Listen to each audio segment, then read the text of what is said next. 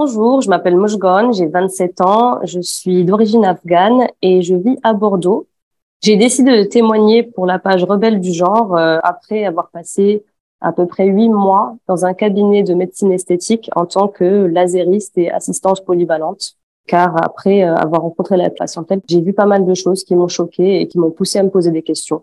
Alors du coup, j'ai commencé à me poser des questions euh, sur le genre et l'identité avant même de commencer à travailler dans l'esthétique. En fait, j'ai une sœur qui est bisexuelle et qui, euh, du coup, euh, j'ai toujours soutenue parce que c'était ma sœur aînée et qu'on était très proches et fusionnels. Et en fait, quand elle a découvert du coup euh, bah, sa bisexualité, elle a, elle a eu beaucoup de rencontres, elle a découvert un nouveau monde entre guillemets, et elle a intégré le groupe qu'on appelle aujourd'hui LGBTQ+, et j'ai oublié les autres lettres. Bonjour et bienvenue sur le podcast Rebelles du genre. Nous sommes des femmes militantes pour l'affirmation et la protection des droits des femmes basés sur le sexe, et donc notre biologie. Le sexe est la raison de notre oppression par les hommes, et le genre en est le moyen. Nous sommes les rebelles du genre. Nous observons aujourd'hui avec fureur des hommes qui envahissent nos espaces, agressent nos sœurs, revendiquent nos droits. Conditionnées à la gentillesse et touchées par leur victimisation, les femmes mettent en général un certain temps à comprendre l'arnaque du mouvement transactiviste et commencent souvent par soutenir cette idéologie. Puis elles ouvrent les yeux, constatent sa violence et la refusent. Ce podcast est là pour donner la parole à des femmes qui expliqueront pourquoi et comment elles sont devenues critiques du genre et qui témoignent de leur parcours. Écoutons leurs paroles. Et du coup, euh, moi, ben, via ma sœur, j'ai côtoyé ces personnes. Et donc, parmi ces personnes, il y avait des personnes trans. Et moi, j'ai toujours été gênée par ce côté euh, très égocentrique, très superficiel, parce que ces personnes passent leur temps à parler d'elles-mêmes, à se focaliser sur elles-mêmes, sur leur apparence, euh, sur euh, la manière dont elles sont perçues. C'est tellement qu'on n'arrive pas à en placer une. Et pour moi, c'est pas agréable. Avoir une relation avec quelqu'un, ça doit être donnant-donnant. Chacun doit avoir sa place et, et la liberté de s'exprimer comme il ou elle le souhaite. Et moi, ça m'a toujours dérangée. Mais j'ai jamais rien dit parce que euh, de toute façon, j'ai jamais creusé en fait la question avant de travailler en médecine esthétique. Après, il y avait euh, il y avait plusieurs euh, échanges avec des personnes de la communauté qui m'avaient dérangé aussi, notamment parce que j'étais victime de viol. Et quand je l'ai annoncé à mon entourage, petit à petit, d'abord à mes amis proches, puis à d'autres personnes, ben j'ai eu des réactions différentes. Il y a eu des personnes qui m'ont soutenue, des personnes qui m'ont simplement écouté. Et puis, il y avait du coup ces personnes trans ou ces personnes qui étaient très égocentriques qui du coup euh, enchaînaient sur leurs problèmes sans prendre en compte ce que je venais de raconter. Et ça, pareil, c'était vraiment choquant pour moi. Donc euh, voilà, il y avait un peu tout ça. Et puis j'ai commencé à travailler du coup dans l'esthétique. Et euh, bon, ça s'est plutôt mal passé parce que c'était un contrat que j'ai eu grâce à un piston en fait. Donc j'ai travaillé avec bah, avec une amie. Enfin, j'imaginais que c'était une amie. Et en arrivant, euh, bah, comme toute personne qui arrive pour euh, travailler dans l'esthétique, on lui demande si c'est d'accord pour elle de, euh, enfin si cette personne elle est à l'aise avec la nudité. Et moi concrètement, j'ai jamais eu de problème avec la nudité. J'ai toujours été ok. c'est professionnel. Je suis pas là pour regarder les gens. Ils sont pas là pour me regarder. Je fais mon travail. Et là, c'était dans le cadre de l'épilation au laser. Donc aucun problème pour moi de, de voir des gens nus en fait. Mais je m'attendais pas à voir ce que j'ai vu, c'est-à-dire que je m'attendais à voir beaucoup plus de femmes que d'hommes ou que de personnes trans. Et finalement, euh, j'ai eu une patientèle à 90% constituée de personnes trans. Alors du coup, euh, je faisais mon travail comme tous les jours et petit à petit, je me suis rendu compte que j'avais de plus en plus de, responsabilités et que ma patronne était de plus en plus absente. Et donc, je la remplaçais pour beaucoup de tâches pour lesquelles je n'étais pas censée la remplacer. Euh, je pense au passage de la carte vitale, à la signature des feuilles de soins et à ma manière de remplir les feuilles de soins. Alors pourquoi feuille de soins? Parce que les personnes en transition, elles ont ce qu'on appelle une euh, ALD. L'ALD 31, il y a plusieurs ALD. Et euh, donc une ALD, c'est une affection de longue durée. Je ne sais pas concrètement ce que ça représente, mais en tout cas, c'est une attestation que ces personnes obtiennent dans le but de changer de sexe. Enfin, aujourd'hui, euh, ça porte à confusion parce que c'est plus une question de sexe. Et dans ces papiers, dans cette attestation, on stipule du coup la dysphorie de genre. Donc cette ALD leur permet d'avoir une prise en charge euh, à titre de 43,43 euros pour toute épilation. Alors, encore une fois, euh, je suis confuse par rapport aux règles réelles, puisqu'en fait, dans le cabinet où j'étais, euh, au fur et à mesure que bah, les semaines passaient, je m'occupais de plus en plus de ces choses-là et j'avais des consignes qui étaient donc de remplir les feuilles de soins avec plusieurs dates ou de passer les cartes vitales en notant plusieurs dates de passage pour chaque patient. Et je comprenais pas vraiment ce que je faisais au départ. Et puis au fur et à mesure, j'ai compris qu'en fait, c'était de la fraude à la sécurité sociale. Parce que tout simplement, on déclarait recevoir une personne plusieurs fois, or ce n'était pas le cas. Tout ça dans le but de lui rembourser ses prestations totalement. Donc en résumé, si je comprends bien, des personnes, des hommes en fait, venaient se faire épiler au laser dans le cabinet et tu avais une consigne qui était de considérer que chaque fois qu'ils venaient, ils venaient en réalité trois ou quatre fois du point de vue de la sécurité sociale, c'est ça? Voire plus, euh, dépendant de la prestation. Donc, euh, par exemple, euh, une personne qui venait pour s'épiler le corps entier, une personne trans, avait un montant de 680 euros à régler. Donc, elle payait la somme, la personne, mais par la suite, elle était remboursée de 584 euros minimum. On mettait en fait 13 à 14 dates de passage pour un corps entier. Et vous le faisiez combien de fois, ce corps entier? En une séance. En une séance d'une heure. Ok. Donc euh, voilà pour un corps entier. Pour un visage, alors un visage épilation au laser, ça coûte environ 120 euros. Pour leur faire la prestation gratuitement, on leur faisait payer 130,29 euros et il y avait un remboursement euh, bah, total puisque c'est un multiple de 43,43 euros. Hein. C'est trois dates tout simplement. Ça équivalait à trois dates pour le visage. D'accord. Donc en fait, euh, ta patronne qui est médecin en fait, c'est ça? Oui. Médecin donc en esthétique? Elle est médecin généraliste à l'origine. Médecin généraliste, mieux en mieux. Donc pratiquer la médecine esthétique et l'arnaque à la sécurité sociale. Exactement. Et euh, ce n'est pas seulement elle, c'est beaucoup, beaucoup de spécialistes, enfin beaucoup de médecins qui ont ouvert des cabinets euh, en esthétique et qui du coup euh, se permettent ce genre de fraude.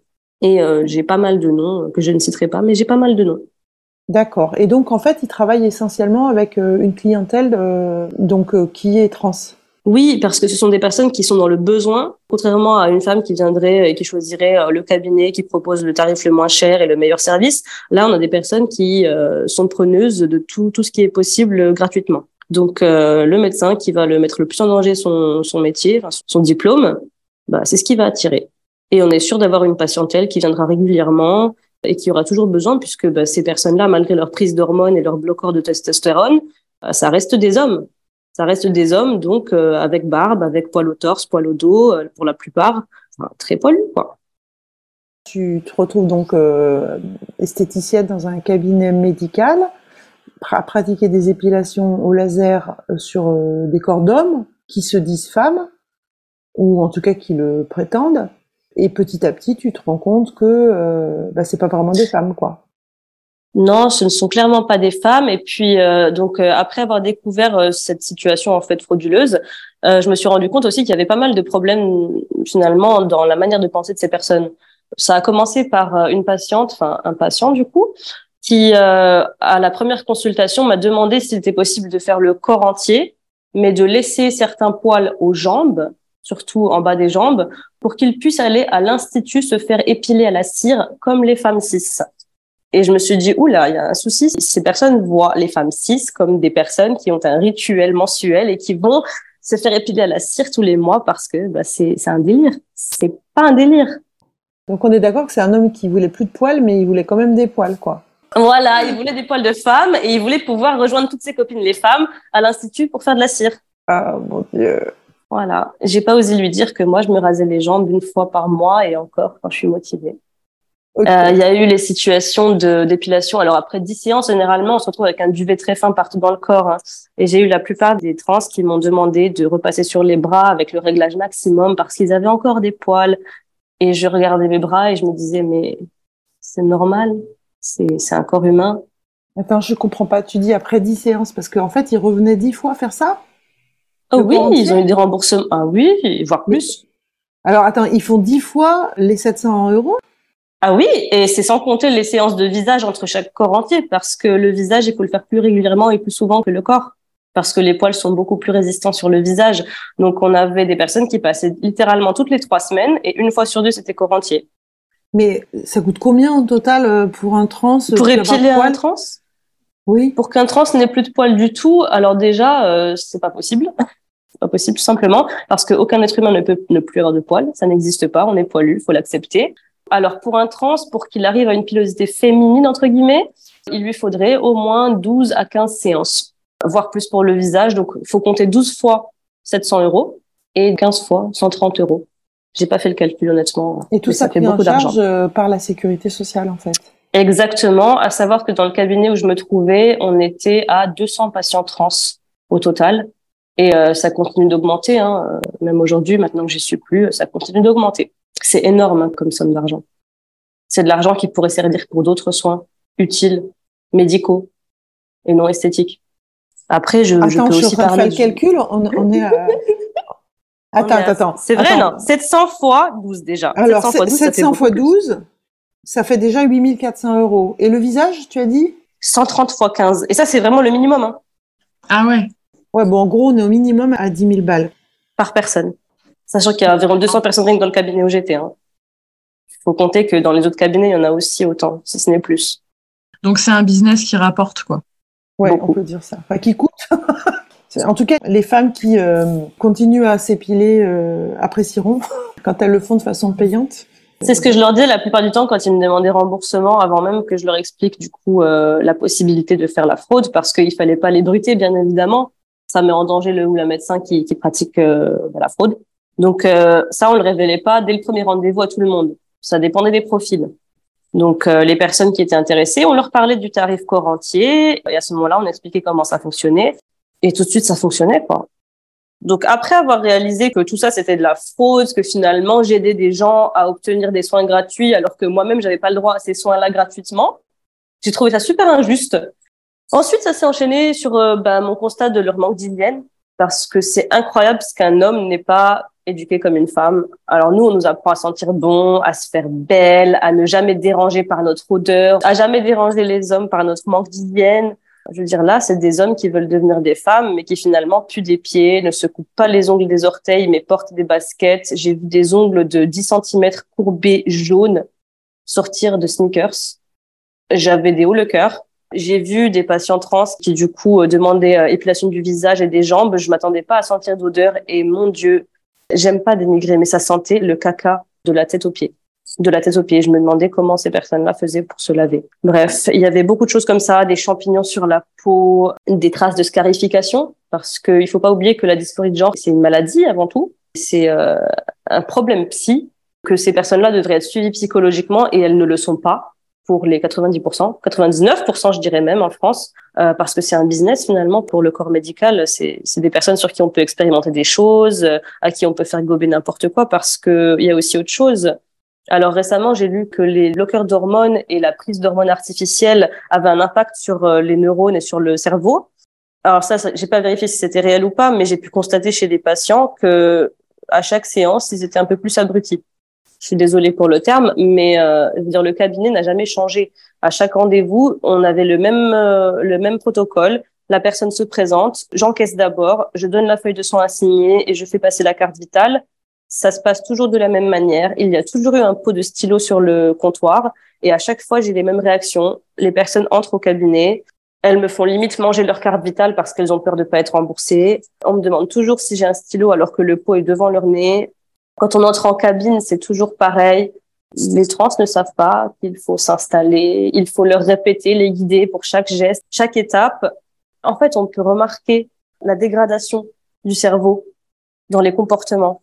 En bref, euh, tout ce que je voyais tous les jours m'ont mené à conclure que ces gens-là ne sont pas bien guidés. Ils n'ont pas de suivi comme ils le nécessitent et euh, ils sont poussés à, se détruire. Ils sont shootés par des, espèces de traitements hormonaux qui finalement ne leur apportent rien qu'une espèce d'euphorie qui, qui du coup camoufle leurs sentiments dépressifs et peut-être ce côté un peu, euh, je sais pas, cette dysphorie de genre.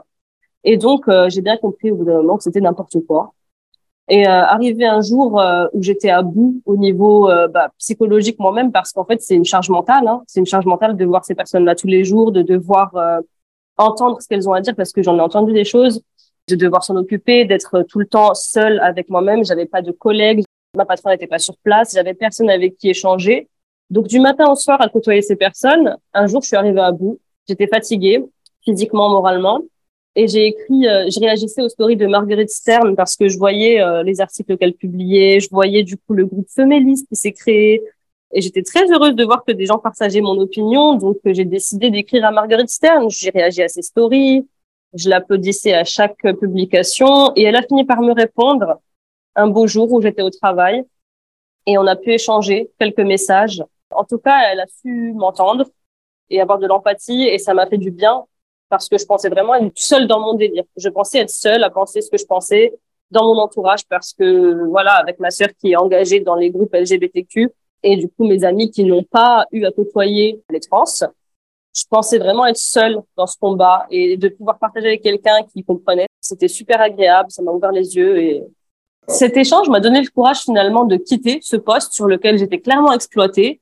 Je m'occupais de l'ouverture, de la fermeture, de l'entretien des locaux, la gestion des rendez-vous, du planning, euh, le déroulement des rendez-vous, les soins et tout ce qui s'en suivait. Et euh, c'était beaucoup trop pour une personne.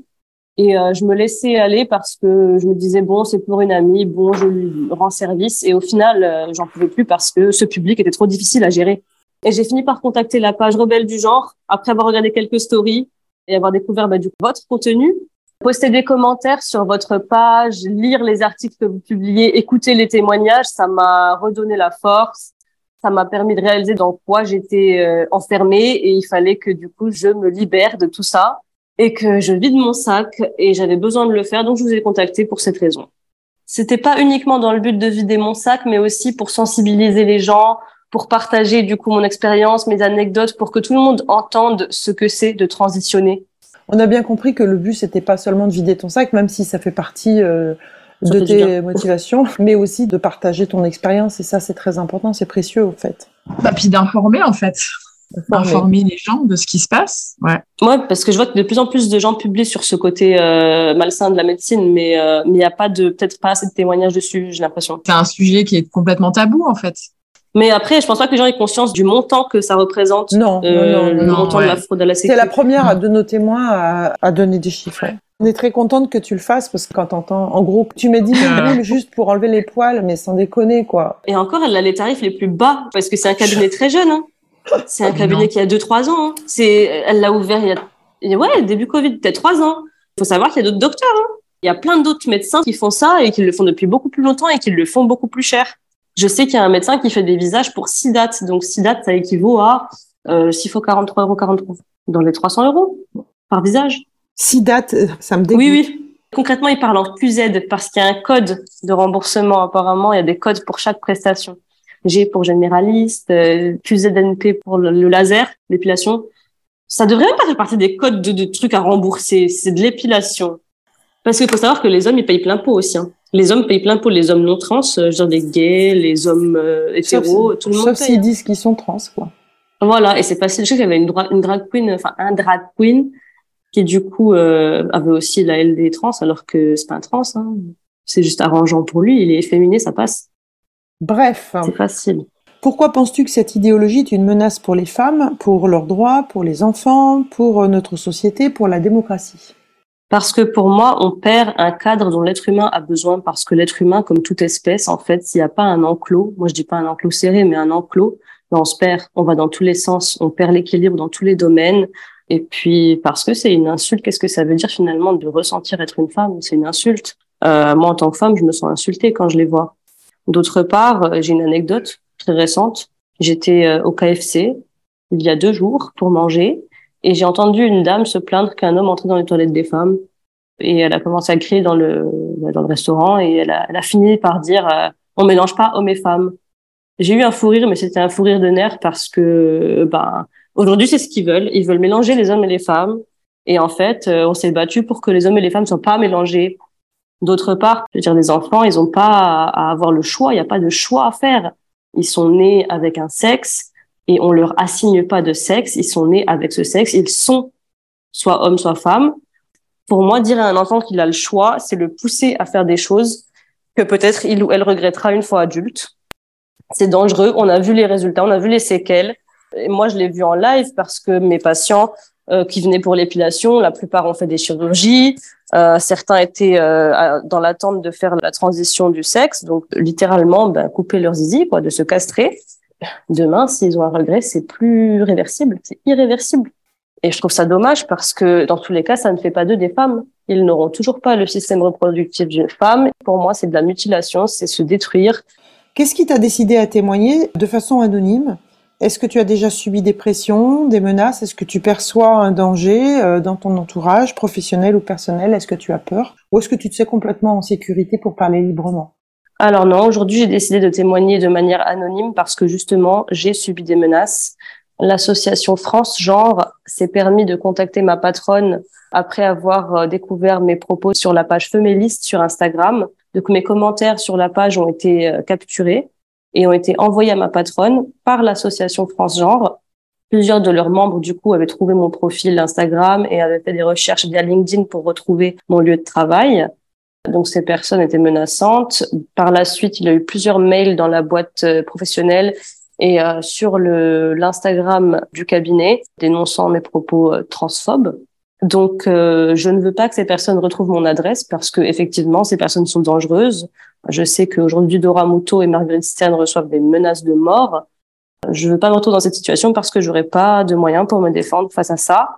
D'autre part, ma sœur a été complètement euh, engrenée dans ces structures, en fait, dans ces associations, et elle est du même avis que les personnes en transition, c'est-à-dire que l'on peut choisir son identité et changer de sexe et que le sexe est une construction sociale qui peut changer tout au long d'une vie. Et ça, ça a provoqué euh, de longues querelles avec ma sœur aînée. Donc, je préfère pas qu'elle sache que j'ai témoigné. Est-ce que tu as une anecdote ou plusieurs à raconter sur un ou des événements qui t'auraient marqué concernant la transidentité ou le transactivisme? Alors, j'ai un tas d'anecdotes à vous partager aujourd'hui et que j'ai besoin que le monde entende. Ça a commencé par euh, alors les premiers patients que j'ai vus, donc les premiers hommes trans, enfin les hommes qui devenaient des femmes, je les appelais madame parce que euh, langage professionnel, le respect, l'inclusion. Donc euh, à chaque fois, c'était madame Intel, madame Intel, suivez-moi. Et un beau jour, euh, j'en ai un qui m'a stoppé et qui m'a incendié parce que j'ai dit madame et je comprenais pas et en fait, il m'a expliqué qu'il était non binaire et qu'il n'acceptait pas les termes monsieur et madame. Je suis restée sans voix. Je suis restée sans voix, je savais pas comment l'interpeller. Du coup, euh, c'était compliqué. Tu l'as mégenré. Attention. En bien faire, c'est ouf. ah non, c'était trop, c'était trop. Ils sont jamais contents, sérieux. Ouais, et puis même, il n'y a pas de terme, je sais pas, un poisson, je sais pas. Pourquoi tu te fais épiler si t'es non-binaire alors? Je comprends pas. Alors ça, c'était le premier euh, à m'avoir choqué. Ensuite, il y a eu les super extra vulgaires. Donc, euh, j'ai eu un homme une fois qui est venu pour son épilation du visage et qui a demandé à avoir euh, l'épilation gratuite pour les bras. Alors, faut savoir que tous les médecins fonctionnent pas de la même manière dans la fraude. Hein. Il y en a qui vont faire épilation gratuite du corps entier parce que ça rapporte. D'autres qui voudront pas parce qu'ils n'ont pas de personnel pour leur faire subir la chose. Donc, ça va être juste des visages, etc., etc. Et au cabinet où j'étais, donc c'était soit corps entier remboursé à 100%, soit uniquement visage torse et dos. Donc euh, les autres membres à part n'étaient pas remboursés parce que c'était trop compliqué de faire zone par zone. Euh, au niveau de la sécurité sociale, c'est compliqué au niveau des dates pour pas se tromper. Donc on se casse pas la tête, on fait pas. Et donc ce, cet homme trans vient ce jour-là et me demande de remboursement pour l'épilation des bras. Au final, comme il n'avait pas le droit au remboursement des bras euh, parce que c'était trop compliqué, on lui a fait gratuitement, sans broncher parce que c'est moi qui le faisais. Et pourquoi je parle de cet homme-là? Parce que bah oui, la vulgarité, alors, il est arrivé, euh, il a juré au moins 60 fois par le mot pute. Il se qualifiait de pute euh, à chaque seconde. Et lui m'a expliqué qu'il était non-binaire et nuage. Ce que je n'ai toujours pas compris. Vous savez ce que c'est nuage? Nuage. Voilà. Ensuite, on a les forceurs. Les profils forceurs, ça va être les plus âgés, les trans qui ont plus que 40 ans. Donc, euh, c'est des hommes qui viennent pomponné, mais euh, au max, au maximum du maximum. Donc euh, perruque, parfum super super euh, super fort, euh, sautoir à gogo, boucle d'oreille créole, tous les bijoux possibles, les ongles manucurés comme des pros, la jupe, le collant, les décolletés, voire les hauts transparences en soutien-gorge aussi. Forceur, pourquoi? Parce que quand ils arrivent au cabinet, c'est leur moment de gloire, le moment où ils sont respectés en tant que femmes, entre guillemets. Et du coup, ils aiment prendre leur temps pour un rendez-vous d'épilation du visage qui doit durer 5 minutes, euh, eux, ils restent 20 euh, minutes au cabinet, 10 minutes à l'accueil à se recoiffer et 10 euh, minutes à la recoiffer après l'épilation. Ces personnes-là, quand elles viennent, ça me faisait de la peine parce que bah, c'est des personnes, la plupart âgées, qui ont des poils blancs et le laser ne fonctionne pas sur les poils blancs ou alors très peu. Donc c'est juste un rendez-vous qui leur fait du bien au moral. Et moi, ça me faisait pas du bien au moral. Ensuite, il y a eu les dragueurs, donc les non-binaires qui, eux, sont plus mâles que femelles. En même temps, c'est des hommes. Eux, euh, ils venaient se faire épiler et au passage, euh, ils me déposaient des petites pâtisseries de chez Pierre Hermé ou euh, des macarons la durée et ils restaient discuter. Et ils me faisaient bien comprendre qu'ils se genraient au masculin et qu'ils étaient attirés par les femmes. Ça, c'était super malaisant. Un d'entre eux m'a une fois dit qu'il avait peur d'avoir une érection pendant l'épilation Or, moi, ce que j'avais compris, c'est qu'avec les bloqueurs d'hormones et les, hormones féminines, ça marchait plus, que ça pouvait plus. Donc, euh, j'ai pas trop compris pourquoi cette angoisse. Et puis, il y a eu euh, les plus choquants. Donc, euh, une fois, j'ai eu un homme blanc qui est venu au cabinet avec un nouveau nom et un nouveau prénom typique asiatique, du genre les noms qu'on voit dans les mangas. Typique japonais, avec un eyeliner pour faire effet yeux bridés, euh, bon, après un eyeliner très mal tracé. Et cette personne, euh, elle faisait, euh, alors je connais pas le terme, elle se ployait devant moi à chaque phrase. Et euh, j'ai trouvé ça très agaçant parce que c'est de l'appropriation culturelle, c'est une insulte, c'est raciste, c'est ridicule. Donc euh, ça, pareil, c'était quelque chose avec laquelle j'avais du mal, franchement. En plus, cette personne-là, c'était une des moins hygiéniques de la patientèle, donc j'avais vraiment du mal. Déjà de supporter le comportement de la personne, puis ensuite de supporter l'odeur et de devoir épiler son corps entier. Et puis, il y a eu euh, le plus le plus choquant de tous. Un beau jour, euh, je reçois une personne au cabinet pour une première consultation. C'était un homme d'une quarantaine d'années qui euh, visiblement était très accro au tabac parce qu'il sentait très fort à la première consultation, j'ai noté qu'il voulait faire l'épilation du corps entier, donc je lui ai expliqué le principe, euh, comment est-ce qu'on faisait pour rembourser la prestation, quel délai il fallait respecter pour pas que la sécurité sociale ne voit la supercherie, tout ça, tout ça lors du premier rendez-vous. Et puis il a décidé donc de prendre rendez-vous pour faire le corps entier. Le jour où il est arrivé pour son corps entier, moi j'encaisse la personne comme d'habitude et j'accompagne donc monsieur à la salle de soins où je lui demande de s'installer, donc de retirer les vêtements et de patienter. Je reviens dans la salle quelques minutes après pour découvrir donc ben, monsieur allongé avec un bracelet électronique à la cheville. Et à cet instant-là, mon sang s'est glacé parce que je me suis dit, en fait, là, j'ai en face de moi quelqu'un avec des troubles psy qui, en plus, porte un bracelet électronique et je suis seule au cabinet, sans défense. Ça, ça a été le plus gros choc. Et la réaction de monsieur, ça a été de me dire, hi hi, désolé, j'ai pas osé vous en parler avant. En gros, le gars, il est en prison parce qu'il a un bracelet électronique et il va se faire épiler le trou du cul euh, par une petite jeune. et remboursé par la Sécu. Oui. Dans mon souvenir, quand tu étais emprisonné, c'était plus dur que ça quand même. Là, il se fait trifouiller. Il est bien content quand il se fait trifouiller les fesses. Hein. Ah, c'est affreux. Donc, euh, malgré que j'avais aucune engraissée dans la salle, j'étais obligée donc de faire l'épilation de monsieur. Donc, je m'en suis occupée comme avec toutes les personnes trans.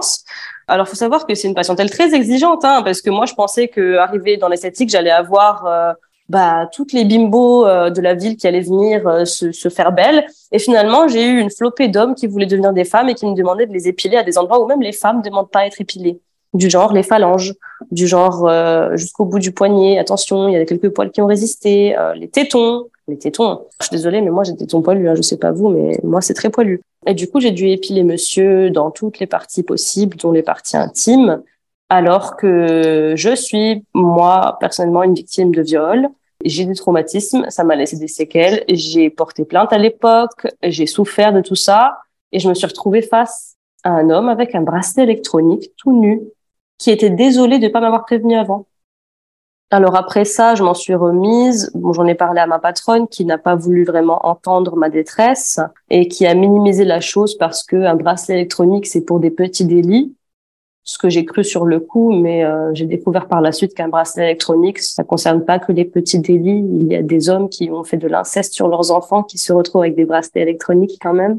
Donc euh, Dieu sait ce que cet individu avait fait pour se retrouver avec un bracelet électronique.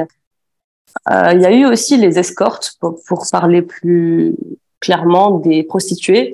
Parmi les trans, euh, j'ai eu un patient qui était venu se faire épiler parce que ça devenait chiant pour lui de devoir tout le temps se raser à ras pour ses rendez-vous intimes. Et en fait, euh, en soi, j'ai eu beaucoup de peine pour cette personne parce que elle m'a raconté son histoire et comment elle en est arrivée à la prostitution. Et quand je vois qu'en fait, euh, au lieu d'être accompagnée bah, de manière saine, ces personnes sont poussées à devenir une chose un objet, ça me dégoûte. Il y a eu un autre cas de prostitution.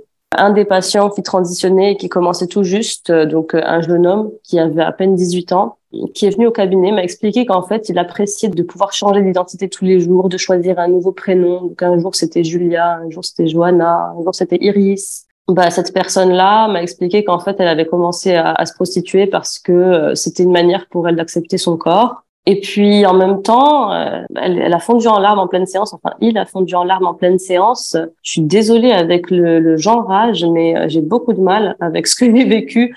Du coup, de reprendre mon langage naturel. Donc, il s'est mis à pleurer en pleine séance à la vue de son pénis, parce que du coup, c'est ce que fait la dysphorie de genre. Hein, on n'accepte pas son corps. Donc, euh, lui, il avait commencé à se prostituer d'abord en caméra pour accepter son corps et pour voir que finalement, il était désirable tel qu'il était mais en même temps, il était en train de se transitionner pour avoir plus de clients. Donc, euh, je trouve ça un peu dégueulasse parce que ça soutient euh, le fait qu'en fait, euh, les femmes sont plus ben, à même de se prostituer que les hommes, ou du moins, les clients sont plus intéressés par les femmes que par les hommes, quelque part, puisque ben, les trans, les hommes transitionnent pour gagner en clientèle. Oui, c'est vraiment triste. moi, j'ai vu ça. Alors, mis à part ces deux cas où concrètement je savais qu'il y avait de la prostitution derrière, j'ai eu euh, des premières consultations avec des personnes d'origine afghane et d'origine pakistanaise qui étaient envoyées par euh, leurs assistants sociaux, qui du coup me harcelaient d'ailleurs euh, au cabinet parce que, euh, comme je suis d'origine afghane, ces personnes qui ne parlaient que anglais ne trouvaient pas de cabinet euh, dans lequel bah, les personnes pouvaient parler anglais. Puis, puis la plupart ne parlaient même pas anglais. Donc, euh, je me retrouvais avec des appels pour me demander de prendre en charge ces personnes euh, pour leur transition gratuitement. Donc, euh, ça a été fait pour deux d'entre elles, deux d'entre eux, pardon. Et euh, pareil, c'était dans le but de se prostituer. C'était des immigrés qui venaient, bah, soit d'Afghanistan, soit du Pakistan. Alors, je sais pas comment ça se passe au Pakistan, mais je sais qu'en Afghanistan, il y a eu beaucoup de séquelles sur la jeunesse parce que la guerre, les talibans, tout ça, ça a entraîné la prostitution de jeunes garçons parce que euh, c'était plus facile bah, de les prostituer eux. Ils étaient jeunes, naïfs, ils arrivaient à l'armée et les commandants plus expérimentés, plus âgés, en fait, euh, bah, littéralement se vidaient avec eux. Littéralement, hein, j'utilise les termes crus, je suis désolée. Mais euh, voilà, il y a eu beaucoup de cas comme ça pendant la guerre en Afghanistan.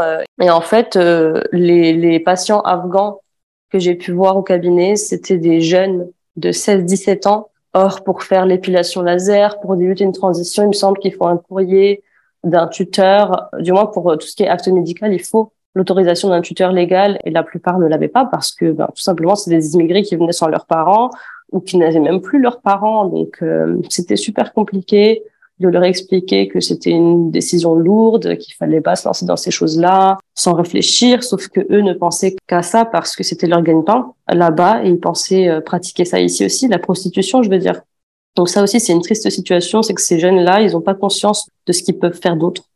Ils ont grandi là-dedans, dans la soumission, dans la prostitution forcée, et ils pensent que c'est leur seul moyen de survivre. Donc euh, ils reproduisent ça ici, et au lieu de les aider, bah, le système ici les pousse à devenir une prostituée en France aussi.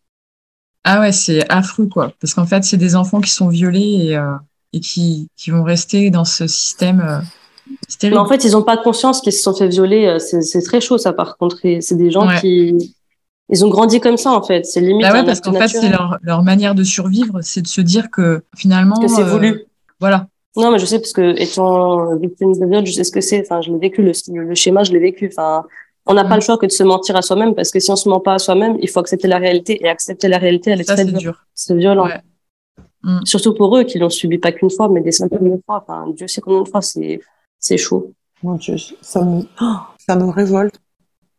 Après ça, j'ai eu euh, les patients qui du coup avaient eu écho de mes commentaires sur la page féministe et qui du coup m'ont reconnu et arrivé au cabinet m'ont confronté à ce sujet.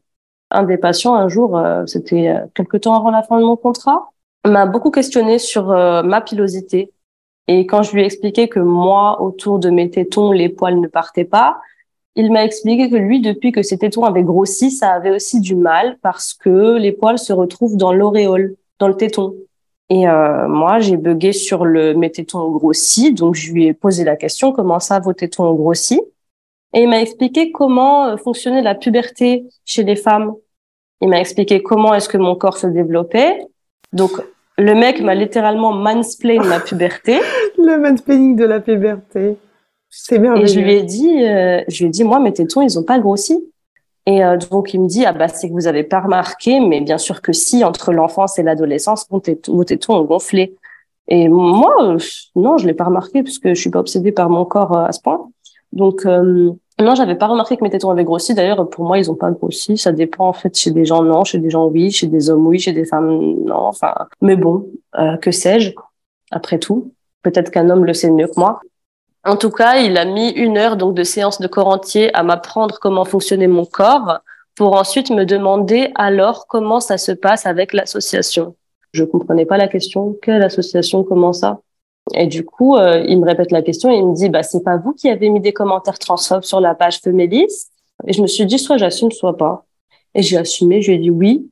Je sais plus ce qu'il a marmonné. J'ai quitté la salle en répondant que de toute façon, j'en avais rien à faire de l'opinion des gens puis cette personne s'est rhabillée et m'a rejoint à l'accueil pour me faire la morale et me proposer d'écouter euh, un trans qui parle sur YouTube et m'a dit que le problème c'était les sexes et que s'il n'y avait pas de sexe, il n'y aurait pas ce problème. À quoi j'ai répondu qu'on ne pouvait pas changer la nature? À quoi il a répondu que sans la nature, il n'y aurait pas de médecine, comme si ça allait m'atteindre, comme si j'étais médecin et comme si c'était moi qui empochais l'argent de son épilation. J'ai pas répondu, puis la personne a quitté le cabinet et voilà, et voilà euh, mes anecdotes. Donc en fait, c'est quoi l'association? France Genre. Ah, D'accord, l'association France Genre, en fait, ils parlent entre eux, des féministes, et ils viennent les harceler sur leur lieu de travail. C'est exactement ça. Alors comment ça s'est fait? On a reçu une patiente, donc euh, une femme, qui transitionnait donc euh, direction homme, enfin elle veut devenir un homme, un jour, elle est venue et je comprenais pas pourquoi elle avait pris rendez-vous parce que ben, une femme qui veut devenir un homme, logiquement, elle veut des poils, donc je comprenais pas sa présence chez nous. Bon, après, elle a expliqué qu'il fallait lui enlever les poils de la cuisse pour lui couper de la peau, pour lui fabriquer un pénis. Donc, euh, cette patiente-là est venue pour sa première consultation, puis elle est partie comme toute autre patiente, puis elle est revenue dans la même après-midi pour me dire qu'elle avait besoin de parler au docteur. Donc, j'ai fait appel au docteur, donc ma patronne, s'est présentée euh, très rapidement, puisqu'elle habite à côté du cabinet où elle travaille. Elle l'a reçue et c'est cette personne-là qui m'a dénoncé. Euh, je pense que l'association euh, l'ont envoyé pour vérifier mon identité, pour s'assurer que j'étais bien la personne euh, autrice des commentaires sur Femelist, parce que ils m'avaient repéré via mon Instagram, donc forcément ils avaient mon nom, mon prénom, ma photo, mes commentaires, comment je peux dire ça, mon identité dans le sens propre du terme. Donc oui, euh, ils avaient repéré donc mon profil, ils avaient été sur mon LinkedIn pour trouver mon lieu de travail et ensuite ils ont envoyé une personne pour vérifier que j'étais bien sur place. Une fois que ça avait été vérifié, donc ils m'ont dénoncé. Cette personne m'a dénoncé, puis l'association a envoyé un mail officiel à ma patronne pour demander à ce que je sois renvoyée. Et ensuite, il y a eu plusieurs euh, mails de menaces. Qu'est-ce que tu entends par mail de menaces?